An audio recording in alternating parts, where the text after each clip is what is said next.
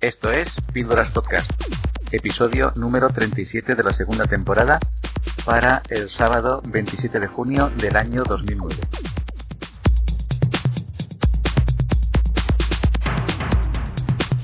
En Píldoras Podcast podrán escuchar noticias, reportajes, audiolibros y aquellas cosas interesantes que son difíciles de encontrar en la falsimedia oficial o comercial, salvo muy contadas excepciones que confirman la regla general. Nos pueden encontrar en http píldoraspodcast.info.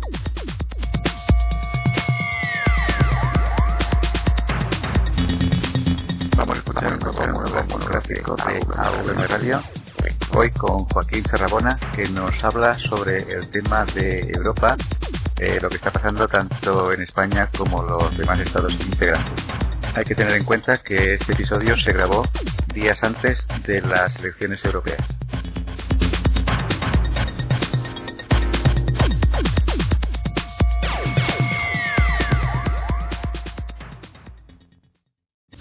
Distinguida y amable audiencia de Radio.org. Aquí estamos sin parar las 24 horas del día. Parece mentira, pero somos constantes y perseverantes eh, maneras de ser que no son muy frecuentes hoy día. Pues bien, entre esta continuidad se encuentra el doctor Joaquín, Joaquín Rabona, psicopatólogo, para presentar su programa semanal. Bienvenido, doctor. Gracias. Resulta que estamos delante de unas próximas elecciones y el ambiente que se respira prácticamente es desinterés y cuando se nos quieren imponer unas elecciones prácticamente eh, desinteresadas, porque esa es la realidad, el pueblo, la gente, los ciudadanos se sienten como despreocupados, algo que no va con ellos. Me da la impresión de que va a haber una abstención sumamente fuerte eh, al decir fuerte quiero decir una abstención que es en definitiva también una manera de manifestar una opinión.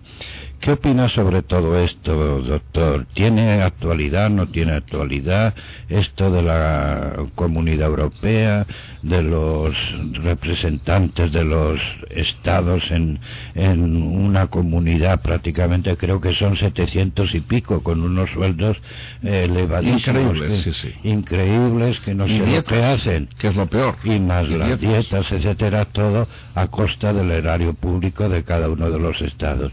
¿Usted cree que eh, tiene razón de ser unas elecciones europeas hoy día?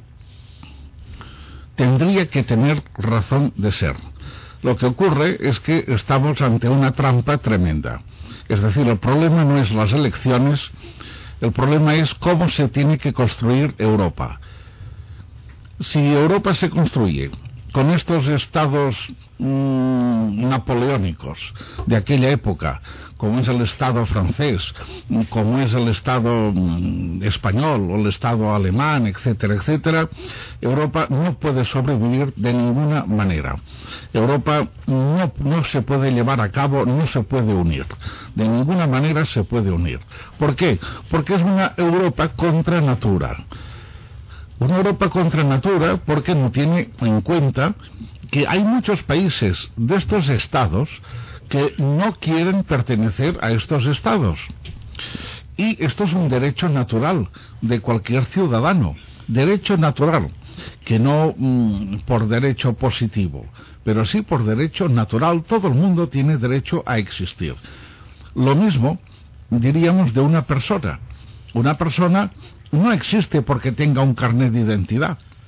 No, ni un pasaporte. Esto es derecho positivo. Pero cualquier persona, mm, tenga carnet de identidad o no lo tenga, existe. Y, existe por derecho natural, vuelvo a repetir. Por tanto, con, los, mm, con las naciones ocurre exactamente igual que unas naciones hayan sido invadidas militarmente, es el caso de los países catalanes, invadidos militarmente y eh, anexionados a Castilla. En aquella época se llamaba Castilla anexionada, hay que tenerlo en cuenta, en la época de Felipe V. y eh, con aquella frase tan solemne de mm, conquistada por justo derecho de las armas. Bueno, yo mm, un justo derecho utilizando armas no, mm, vamos, no lo entiendo ni lo quiero comprender.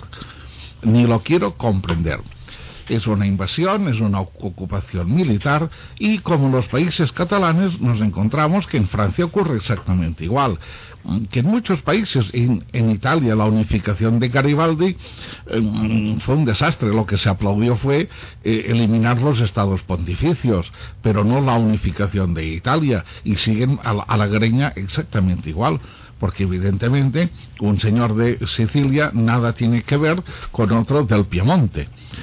Por tanto, mm, la verdadera unión de Europa tendría que empezar por reconocer las circunscripciones electorales nacionales. Nacionales.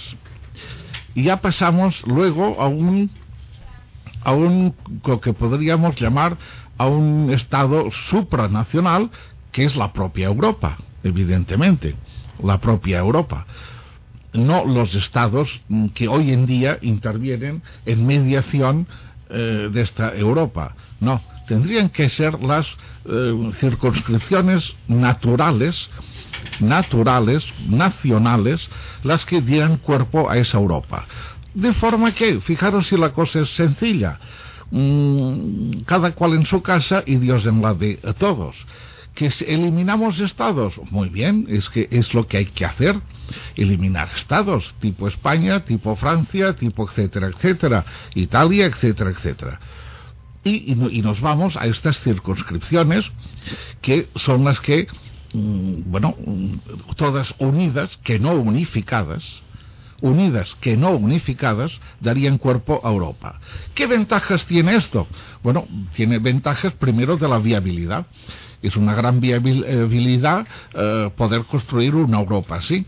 Segunda, hay que tener en cuenta mm, que los roces, las envidias, los problemas, las tiranteces, mm, las acusaciones entre una circunscripción electoral y otra son prácticamente nulas un señor eh, francés se peleará toda la vida, porque es así, toda la vida con los alemanes, y los alemanes con los franceses, ya no hablemos ya del Estado británico, y siempre, siempre habrá querellas, siempre habrá problemas, siempre, ¿por qué? Porque es la preponderancia del Estado, de a ver quién es más fuerte, a ver quién tiene más razón, sin embargo, si vamos a circunscripciones nacionales, electorales, eh, tenemos que, bueno, Cataluña, ¿cómo se va a enfadar con Normandía? por ejemplo, o el Piamonte como con, con Baviera. Eh, es decir, es totalmente absurdo. No, se elimina el efecto enemigo. Hoy en día tenemos el efecto enemigo. Francia y Alemania son el clásico, el clásico típico ejemplo existen mm, roces constantes. Hay el problema de la Alsacia, hay el problema que esto se tiene que solucionar algún día, mm, hay el problema de Córcega, que se tiene que solucionar algún día. En fin, mm, todo esto nos lleva a una Europa que se ha querido unificar a base de estados y que vemos que no funciona de ninguna manera. Se ha creado una burocracia. La burocracia, claro, es inevitable, pero una burocracia que uno se pregunta para qué sirve esta burocracia, porque resulta que no es vinculante en la mayoría de los casos. Por tanto, si no es vinculante para los, los estados, no sé por qué estamos manteniendo Bruselas, Luxemburgo y no, y no, y no sé cuántas cosas más. Se ha empezado la casa por el tejado. Para unir Europa, primero se ha hecho bien con el euro, perfecto pero ahora hay que unir otras cosas, que es, por ejemplo, las bolsas. Las bolsas, tener una bolsa única como Wall Street, evidentemente y no que cada eh, país tenga las suyas, que bueno, son corralitos de bolsa y nada más. Ya me, diréis, mm, claro, hoy, en día el CAC eh, francés, el de Frankfurt, mm, Londres, predominan, sí, pero es que si se unieran, moverían una cantidad de dinero muchísimo mayor del que mueven ahora. Porque ahora, ¿qué están haciendo? Las bolsas de aquí lo que están haciendo es apoyar las bolsas americanas, la bolsa americana, o la japonesa, el Nikkei, cuando conviene, o tal. Por lo tanto, vamos a hacer una bolsa única el Banco Europeo ya se ha constituido, bien, bravo, bravo, bravo, pero el Banco Europeo debe de tener mucha más participación vinculante en los estados actuales cosa que pasaría directamente a ser vinculante en las circunscripciones electorales que yo mencionaba antes, las nacionales. Eh, otra cosa que se tiene que hacer, que si no se hace esto no vamos a hacer absolutamente nada, pero esto pasa por disolver los estados y ahí quien le pone el cascabel al gato es un ejército único. ¿Tan difícil es imitar el modelo americano, norteamericano? ejército único, policía europea única, que luego vienen las policías locales, luego vienen las policías autonómicas, evidentemente, eso sí, porque claro, lo que no se puede hacer es que la policía europea se dedique, pues no sé, a vigilar eh, eh, carreteras. Esto no, para esto están las policías locales, para esto están bien, pero mm, policía única. Mm, policía única, mm, ejército único, ¿Vosotros sabéis, habéis hecho números alguna vez de lo que cuestan todos los ejércitos de Europa? Empezando por Suecia y acabando por Grecia, Portugal, en fin, todos los estados de Europa tienen sus ejércitos, que no sirven absolutamente para nada porque tanta gente que está viviendo de los ejércitos cuando hoy en día las técnicas eh, de guerra, la estrategia militar ha cambiado al, al bueno, al 10.000%. Por tanto, un ejército único bastaría. Un ejército único integrado por... Habría voluntarios, habría... Muy bien, con un buen armamento, con una buena capacidad de, de maniobra, de traslado de tropas, y luego viene la otra parte, que es la diplomacia única. Diplomacia única en el sentido de una única embajada que puedas ir por todo el mundo y no tienes que, aquí no hay embajada española, pues entonces a ver si los suecos me admiten. Aquí no hay embajada, tal consulado español, por lo tanto voy al inglés a ver si el, inglés me... Eh, no, hombre, por favor, por favor, esto es un gasto increíble es un gasto mm, casi tan grande como el de los ejércitos. Tantas embajadas, tantos tontos consulados. No, los Estados Unidos tienen su embajada, punto, y su consulado, punto. Y, bueno, y ahí está. Y, no tendríamos nada más. Imaginaros Washington, mm, que todos los países de Europa están representados en embajada en Washington, con una sola embajada europea. Pues bueno, es, es lo que tiene que ser. Para, eh, eh, porque todo este dinero luego se tiene que emplear en qué? se tiene que emplear pues en carreteras, en, infraestructuras, en, bueno, en la enseñanza, en la sanidad. Madre mía, el dinero que tendría Europa si elimináramos los ejércitos y las embajadas. una cantidad de, de superávit impresionante. Y esto hay que planteárselo. Pero claro, para eliminar las embajadas de España, de Francia, de Italia, lo que hay que hacer es eliminar estos estados, eh, quitarles el poder a estos estados y entonces devolver eh, eh, la capacidad de autogobierno pues a las circunscripciones electorales, estas que, que decía antes. Y si no es así, Europa no se va a construir. Todo esto por un lado se han intentado mm, lo que malamente se llamó, por además es que era vergonzoso que mm, la ignorancia o la intoxicación, yo ya no creo en la ignorancia, creo en la intoxicación, de hablar de constitución europea. ¿Cómo se puede mm, la ignorancia, pero de mala uva, de mala uva, de intoxicación, de hablar de constitución europea? Señores, la Constitución, toda la Santa Vida y el derecho político lo explica así, nacen de una asamblea constituyente. Una asamblea constituyente que constituye la Constitución, redacta la Constitución, la aprueba y automáticamente se disuelve y da paso a elecciones para una nueva asamblea. Pues bien, esto mm, resulta que de golpe hay un señor francés, que este señor francés pues se va a un hotel de 25 estrellas con todas las secretarias que quiere y todas las comilonas que sea y tal y cual, mm, con todo el gasto que esto significa y mm, allí va redactando él solo, exclusivamente, él solo, lo que sería, lo que realmente fue un pacto entre naciones, un pacto entre, perdón, entre estados, que no naciones, entre estados europeos, de forma que el principio estaba muy, muy claro, Su Majestad el Rey de España, el Presidente de la República Francesa, eh, todos estos, pam, pam, pam, pam, pam, han llegado al siguiente acuerdo. Fijaros qué idiotez. ¿Dónde está la Constitución? La Constitución la tiene que hacer una asamblea del pueblo, una asamblea del pueblo, soberanamente, en una asamblea constituyente y no que se reúne el señor Juan Carlos y el señor tal y el señor cual y el señor Mingano y Sotano y estos mm, firman lo que ha escrito un señor francés eh, en la Costa Azul. Por tanto, esto ya es contra natura. Así no se podrá construir nunca Europa. Esto es contra natura totalmente. Pues bien, ¿por qué no se hace Europa? ¿Por qué no mm, Estados Unidos está empujando? Haced una Europa unida, haced una Europa unida. Bien, Europa no se constituye, Europa no será Europa sin estas premisas que he dicho antes. Primero, circunscripciones electorales.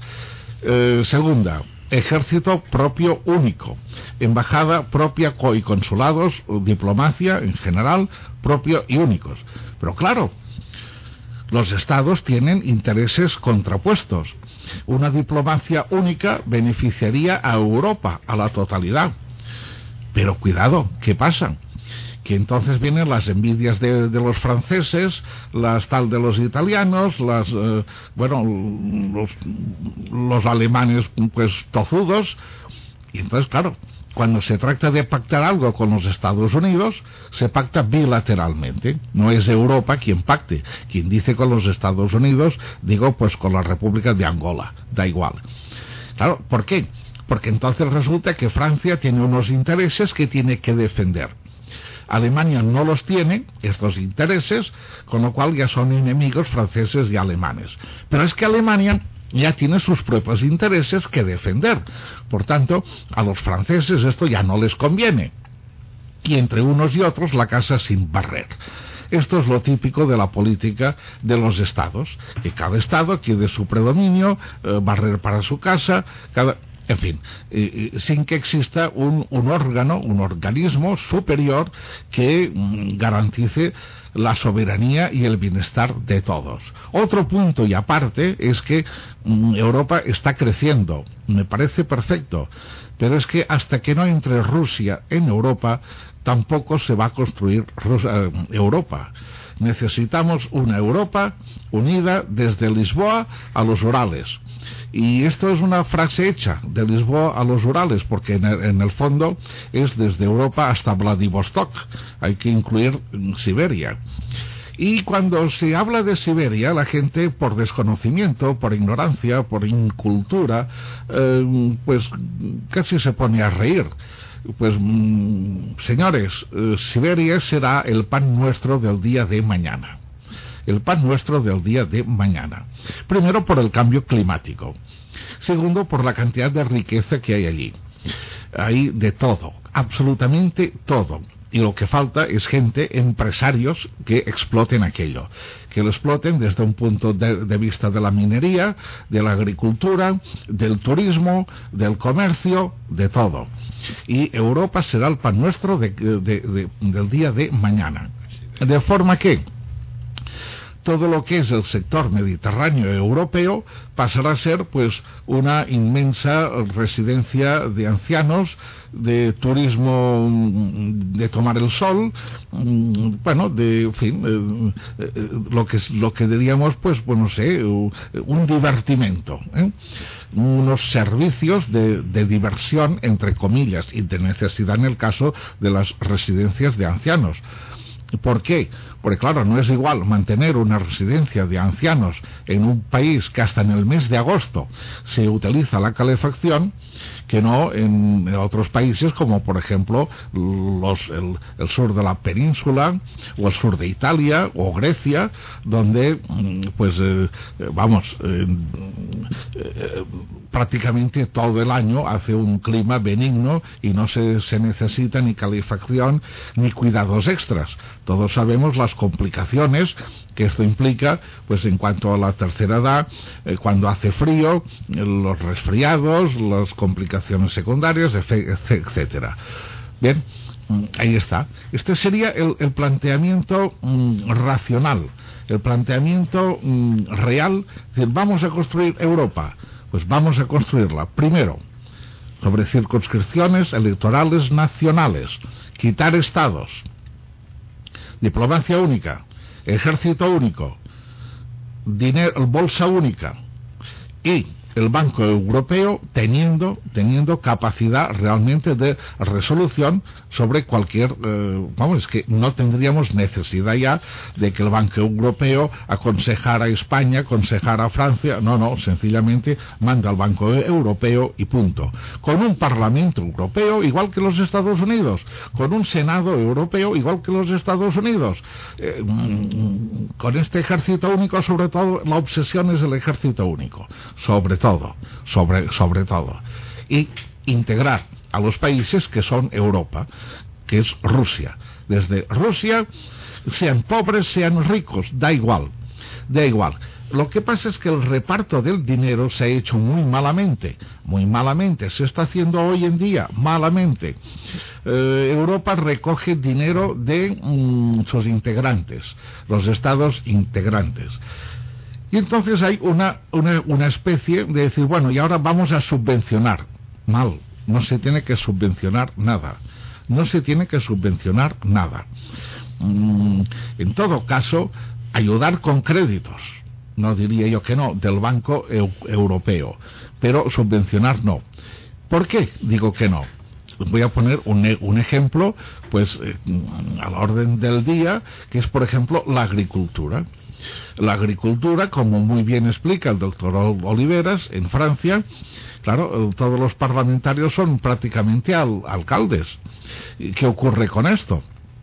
pues que cuando llegan al Parlamento francés solamente barren para su casa, es decir, para su agricultura, para su ganadería, tal y cual.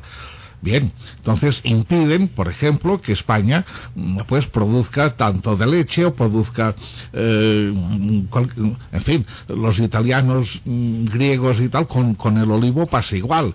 Eh, y entonces se subvenciona para que la gente no produzca. Vaya bestialidad. ¿Cómo se puede en un, en un mundo, no digo en una Europa, en un mundo que la gente pasa hambre, se está muriendo de hambre. ¿Cómo le podemos pagar? a la familia de los Trillo, a la, de los Osborne, a la duquesa de Alba, a la de Medinaceli, a la reina de Inglaterra, etcétera, miles de millones, miles de millones, miles de millones que salen de la comunidad europea, es decir, de tus impuestos y de los míos, de tus impuestos y de los míos, para que no se cultiven para que no se tenga ganadería, con el hambre que se está pasando el mundo. Racionaliza, racionaliza el tema.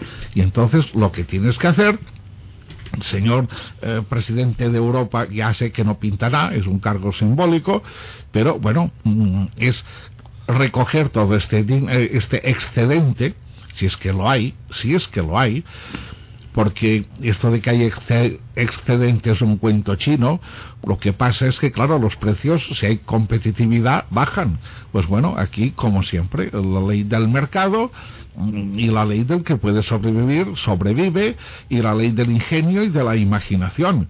Porque ya sabemos, ahora mm, voy a poner un ejemplo a raíz de esto, de lo que digo, de que la materia prima no vale absolutamente nada. Es que nunca ha valido nada. Una patata no vale nada.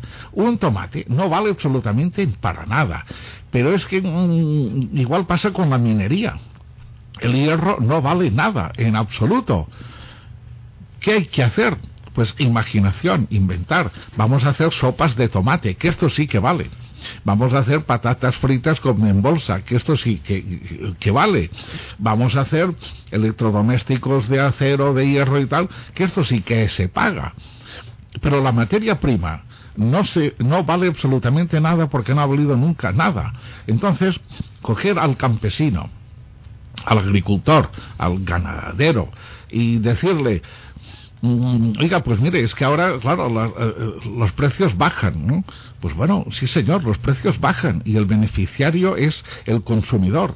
Y siempre hemos de proteger al consumidor y al mismo tiempo de proteger al consumidor, coger a aquel señor campesino que no tiene imaginación, que es más tonto que, que, nadie, y decirle, oye, pero déjate estar de si, de, si vendes patatas o no. Venga, haz algo con las patatas, eh, forma una, una cooperativa, y con las patatas, pues yo qué sé, invéntate lo que sea tortillas de patatas que se vendan así. Yo estoy haciendo caricatura, pero ya me comprendéis.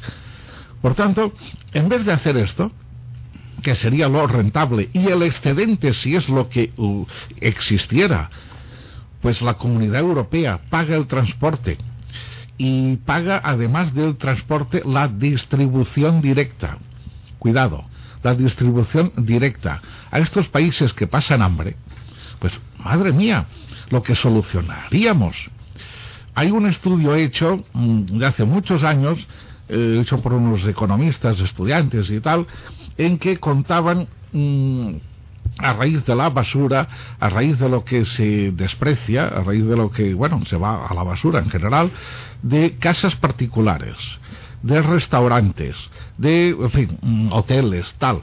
Mm, todo esto en Barcelona, solamente la ciudad de Barcelona, si todo esto mm, que se eh, bueno que se echa en fin que se desperdicia mm, se pudiera aglutinar todo y cómo me explicaría yo hacer una especie de turmix y entonces unas mm, yo qué sé unas eh, hamburguesas no tanto vegetales como de carne como de pescado como de lo que sea.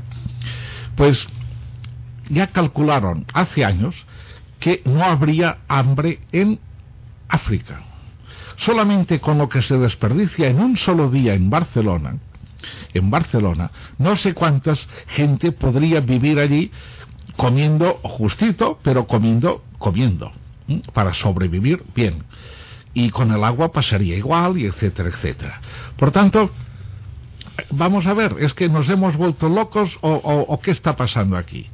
No tenemos en cuenta el futuro, no tenemos en cuenta mm, el cambio climático tal como se va a avecinar, eh, se está avecinando ya, no tenemos en cuenta las contaminaciones, no tenemos en cuenta que mientras nosotros somos obesos, los demás pasan hambre. Y se mueren de hambre. Y esto una comunidad europea. Y en, en cambio esta comunidad regala millones, pues eso, esos cuatro terratenientes, que tienen más dinero que nadie y encima se enriquecen muchísimo más sin trabajar.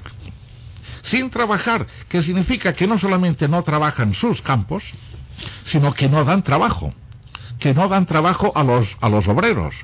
Esto es criminal, esto es totalmente absurdo. Europa no se puede construir así, y Europa nunca será así. Y una última mm, parte, fijaros bien, y que se escandalice quien quiera que se escandalice quien quiera, pero Europa o será clásico cristiana, es decir, seguidora de los cánones romanos y griegos y cristianos, o no será. Doctor, escuchándole usted, me viene a la mente dos observaciones. La primera, esta especie de ideal que debería de ser real, ya está en muchas mentes privilegiadas, diría por un lado, y sobre todo mentes pensantes. Pero estas mentes pensantes están sometidas a unas realidades en las cuales ni se pueden ellas manifestar. Dentro de todo lo que usted ha expuesto, ¿no sería posible que estas mentes se unieran de verdad, crearan una especie de, eh, de lobby, ¿no? Eh, europeo para imponer, eh, en el buen sentido de la palabra, para hacer valer estos ideales, por un lado.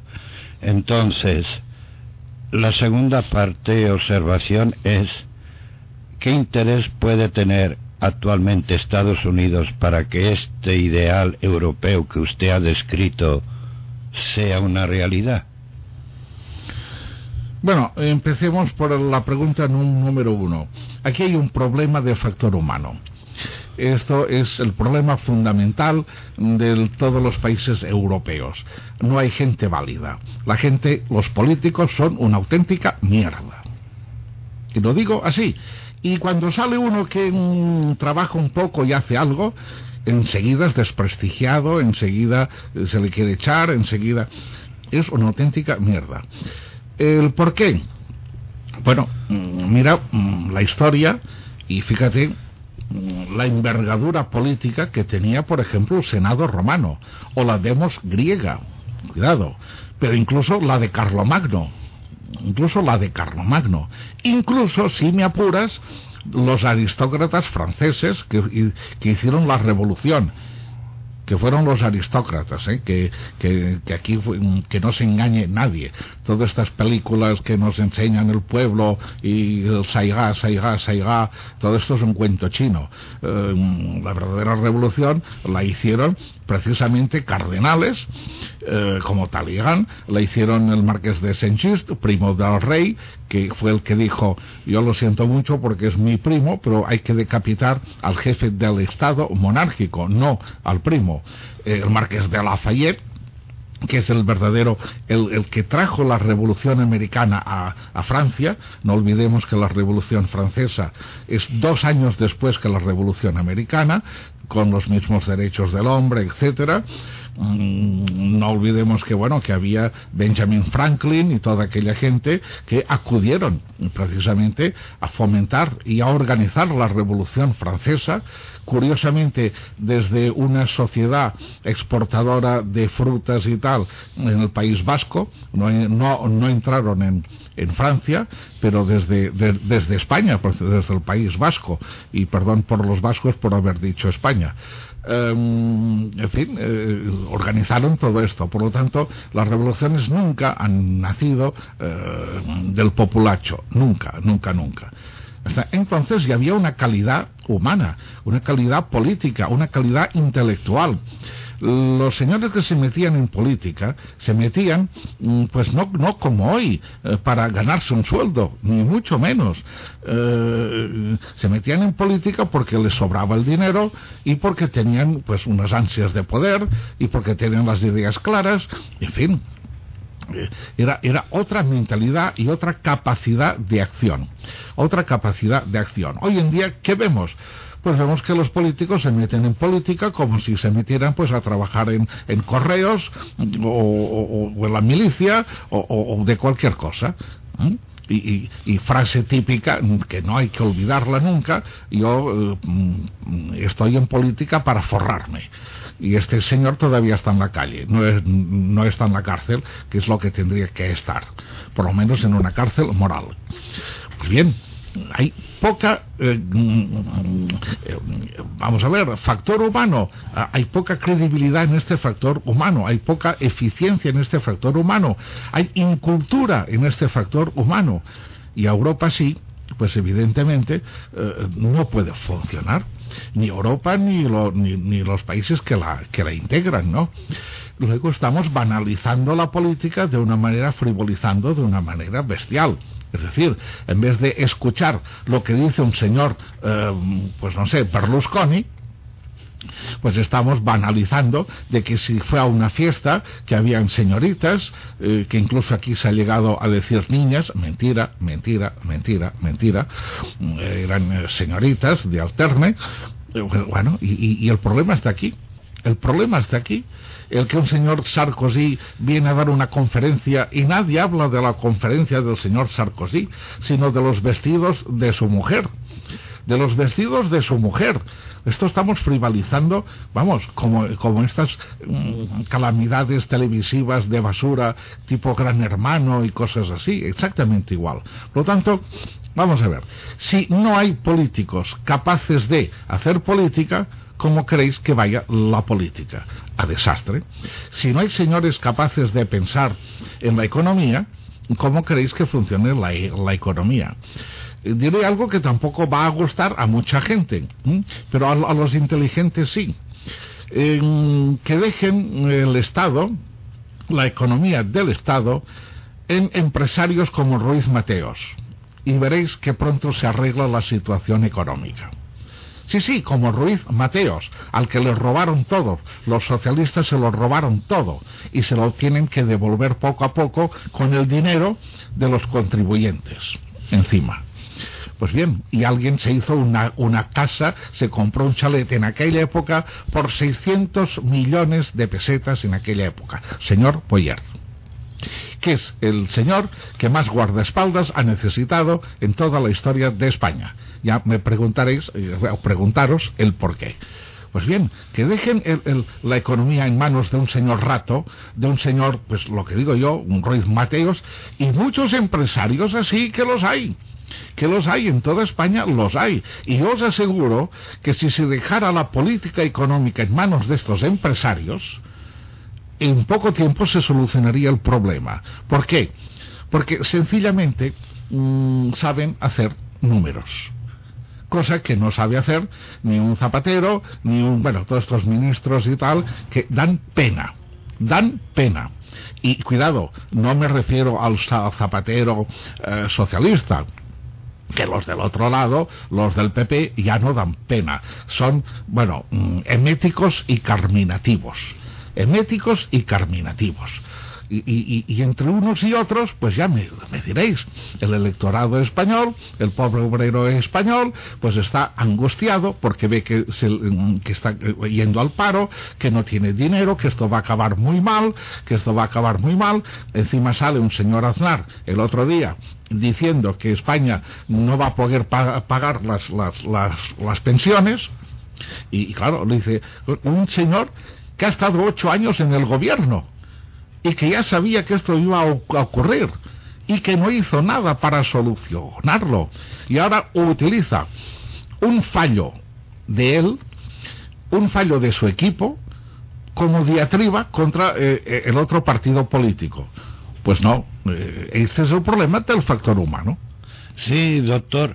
Eh, vuelvo a hacer la misma pregunta. Por un lado, sí que hay cabezas pensantes, sí que hay personas capaces de levantar una situación bien triste y lamentable en Europa, no me refiero ya a nivel mundial. Y, sin embargo, estas mentalidades, estas capacidades, esta disponibilidad que algunos tienen, ¿por qué no emerge de verdad frente a esa situación tan triste y lamentable que usted ha descrito? ¿Qué pasa? ¿No tienen interés? No es que no, que no tengan, que no se les deja. No se les deja. A ver, a ver, a ver, pregúntale a, Ruiz Mateos si mm, con todo el orgullo del mundo y toda la eficiencia del mundo no se encargaría de un tema así si se lo permitieran, evidentemente. Y quien dice este es un señor, vuelvo a repetir, eh, otros muchísimos em, empresarios, pero no se les deja no se les deja. En otras palabras, estamos simplemente en la dictadura de lo que dicen democracia. Totalmente. Bien. Que de democracia absolutamente nada. nada. Y es bien triste que estos valores de personas o estas personas valiosas no puedan rendir a la humanidad todo el beneficio que debería eh, rendir y que la humanidad está esperando que Fíjate algún día que estas personas que decíamos, perdona que te interrumpa, ya no forman parte ni de la patronal, es que ni se presentan en la patronal. ¿Por qué? ¿Para qué? Para que tener que estar escuchando los bramidos de los sindicatos, sindicatos politizados que no son subvencionados como más subvencionados bien ¿eh? o sea no que no son sindicatos tipo Estados Unidos no no no son del, del partido tal y del partido cual entonces para qué van a ir allí Pues, claro, evidentemente. Bien, y en relación a la segunda pregunta. Sí, mira, hay una cosa que está muy, muy clara. Estados Unidos nació de Europa de ingleses, irlandeses, suecos, alemanes, en fin, o, bueno, daneses, etcétera, ¿no? Y por lo tanto, evidentemente, hay un, una especie de, de cordón umbilical con Europa siempre lo ha habido, especialmente con el Reino Unido, especialmente. Por lo tanto, la tendencia a unir Europa y Estados Unidos es una tendencia eh, natural, espontánea, no es una tendencia fabricada políticamente o fabricada militarmente, no, es una tendencia natural. Eh, la prueba está cuáles son los apellidos eh, que están en Estados Unidos.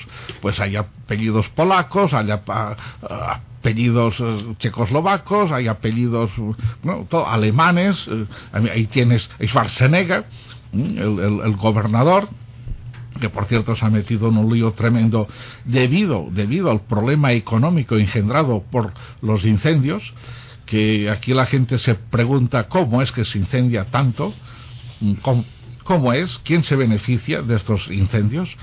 Y mm, ahí tienes a este señor que llega de Austria y bueno, pues eh, lo tienes de gobernador. Claro, hay un nexo, un cordón umbilical siempre entre Estados Unidos y eh, Europa. Por eso que Estados Unidos mm, quiere una unión con Europa. ¿Por qué? Una unión con Europa haría unos Estados Unidos mm, Europa americanos muy fuertes, grandes, y podría ser, pues cuidado, la respuesta a qué? A una China, por ejemplo. No olvidemos los países asiáticos. Eh, África, África no, no cuenta hoy, hoy, hoy por hoy. Pero mm, China, India, Pakistán, los países, eh, vamos, Tailandia, todos estos emergentes que llaman, pues son países que todos sabemos que suben y suben y suben y suben y suben. Y entonces, frente a una Corea del Norte, frente incluso a, pues no sé, a la economía de un, de un Japón, a la economía de una China, a la economía de tal, habrá que protegerse, evidentemente, habrá que protegerse de una manera u otra. Entonces, un, digamos, un espacio eh, financiero, un espacio político, un espacio diplomático, un espacio militar incluso, que uniera Estados Unidos con Europa, y además sumándole la Commonwealth, la Commonwealth inglesa, que significa pues Australia, significa Sudáfrica, significa Canadá, significa todo esto, pues sería realmente una superpotencia, con una moneda única, con un ejército único, con tal, tal, tal, tal, tal. Pero claro, ahí, ahí viene Estados Unidos, ante el desbarajuste europeo, solamente está haciendo recomendaciones, cuidado con el mercado laboral, mm, flexibilidad, cuidado con esto, con lo otro, con tal. Mm, pero claro, hasta que Europa no se cree como Europa, no se podrá unir a Estados Unidos. Habrán pactos bilaterales de Estado a, Estado, pero no de Europa a Estados Unidos. Y esto es una auténtica pena. Bien, doctor, ha vencido el tiempo. Encima, perdón, perdón, encima hay una cosa, y perdona que me alargue un poco, eh, encima hay una cosa que nos perjudica muchísimo, y es el carácter antiamericano de, algunos imbéciles que circulan por ahí. ¿De dónde viene ese carácter antiamericano? Bueno, el carácter antiamericano, mm, todo y que les debemos dos guerras mundiales, dos guerras mundiales de las cuales nos han salvado, y de una tercera guerra mundial contra el comunismo, de la cual también nos han salvado, viene de qué? Pues de aquella estúpida filosofía marxista, eh, que ha sido, ha sido la catástrofe eh, de Europa y de muchos países. Fíjate tú el daño que ha hecho la filosofía, que no la economía marxista, la filosofía esta. Ha hecho un daño tremendo, partiendo de unas premisas equivocadas, partiendo de unas premisas equivocadas. Mm, aquello de la plusvalía del trabajo y tal y cual, pero si esto, esto es absurdo, esto es totalmente absurdo porque mm, hay una ley natural, ley natural derivada de la zoología, que no ya de la filosofía política, ni de religiones, ni de morales, ni tal, no, no, que cualquier animal tiene derecho a su territorio y a su propiedad privada y cualquier animal se busca el sustento por su cuenta, no de un papá Estado que lo organiza y reorganiza todo. Fíjate tú la cantidad de muertes que este señor Marx tiene en la espalda la cantidad de millones y millones y millones de muertes entre un Fidel Castro, entre un Mao Zedong, entre un Stalin, entre un Tito, entre un tal y cual, la cantidad de miles de millones de muertes de las revoluciones. Esto ya basta para desprestigiar esta idea que es absurda y que no se ha podido llevar a cabo. Segunda parte, fíjate los mm, estos eh, mm, eh, estados que optaron por las leyes marxistas, pues cómo acabaron ¿Cómo acabaron? Eh, con Mao Zedong se acabó en la pobreza total. fíjate Cuba, eh, fíjate Rusia, cómo están ahora, etcétera. Y todo esto es la culpa de este señor que entonces lo que ha hecho el, seguidor marxista en, la Guerra Fría, que se llama, que es la Tercera Guerra Mundial Fría, eso sí, pues como que había mucha intoxicación, todos se pusieron en contra de los americanos, porque los americanos son los que iban en contra de ese comunismo brutal, absurdo, eh, que se estaba imperando. Entonces, Claro, esto es una animadversión pues emocional, emotiva totalmente y nada racional. Yo solamente te diré una frase que decía Winston Churchill. Winston Churchill decía, el socialismo es la filosofía del fracaso, el, credo de la ignorancia, es totalmente cierto, ignorancia, y em, la prédica de la envidia. Y es, es verdad, la lucha de clases, la envidia de este, del otro, del tal. Su virtud inherente, seguía Winston Churchill, es la distribución igualitaria de la miseria. Frase de Winston Churchill. La subrayo totalmente.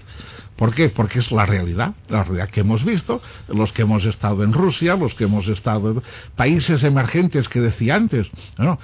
¿Cómo puede ser que tienes una idea, por ejemplo, de países asiáticos y llegas a Bangkok y aquello es más que Hollywood, pero más que Hollywood? Aquellos, dices, madre mía, pues sí, un capitalismo, un tal, pero unos edificios enormes, unas autopistas de la ciudad, los em, tranvías que son, van por, el, por, por, por arriba, ¿no? O sea, y tal, y, en fin, unos hoteles, algo, caramba, caramba, una movilidad comercial, una... Claro, pues ahí está, el, el capitalismo, pues sí, el, el capital es el que mueve, mueve la economía. El trabajo se puede sustituir, el capital no. Esto es una realidad que la gente se tiene que meter en la cabeza. Número dos, las subvenciones no. Cada cual, cada palo que aguante su vela. Evidentemente hay aquellos súper necesitados que sí, que les vamos a ayudar pues a, lo que sea, un discapacitado, un enfermo, un tal. por favor, eso ya se sobreentiende pero eso que un, grupo de teatro pida una subvención para poder hacer teatro. es que aquí todo el mundo pide subvenciones. Y, no es que me meta con el teatro, es que todo está subvencionado. Los periódicos están subvencionados porque el, Estado les compra. aquí se subvenciona todo. Se subvenciona el Ministerio de Propaganda Español. Ministerio de Propaganda Español, que hay que decirlo por su nombre, se gasta miles de millones comprando horas en Sudamérica de espacios eh, televisivos para hacer españolear. Mm, ¿Qué pasa? Ahora no, veas cómo se me echarán encima, ¿no? Los del Real Madrid, ¿qué pasa? Estos que, los del Atleti, esto se lo oí yo, los del Atleti, ¿no? Que les llamaban la, em, el equipo del gobierno la vergüenza del país que quede claro que no lo decimos los del Barça, eso lo dicen los del Atleti, ¿no? ¿Qué pasa con este despilfarro total? Subvenciones. Claro, esto es esta política derivada de esta mentalidad filosófica marxista de que hay que paternalizarlo todo. El Estado es el pater familias. Entonces el Estado lo da todo. Y el Estado es el primer capitalista. Ahí viene la gran incongruencia. O sea, que el capital queda en manos del Estado. Pero que quede claro, que el capital mm, existe y, existirá siempre, porque deriva de este derecho natural a qué? Pues primero, a la propiedad privada, al territorio, al territorio y a la necesidad de medrar, de ser más y de dar una herencia a los hijos y de procurar proporcionar un sistema mejor para el día de mañana, un sistema de vida.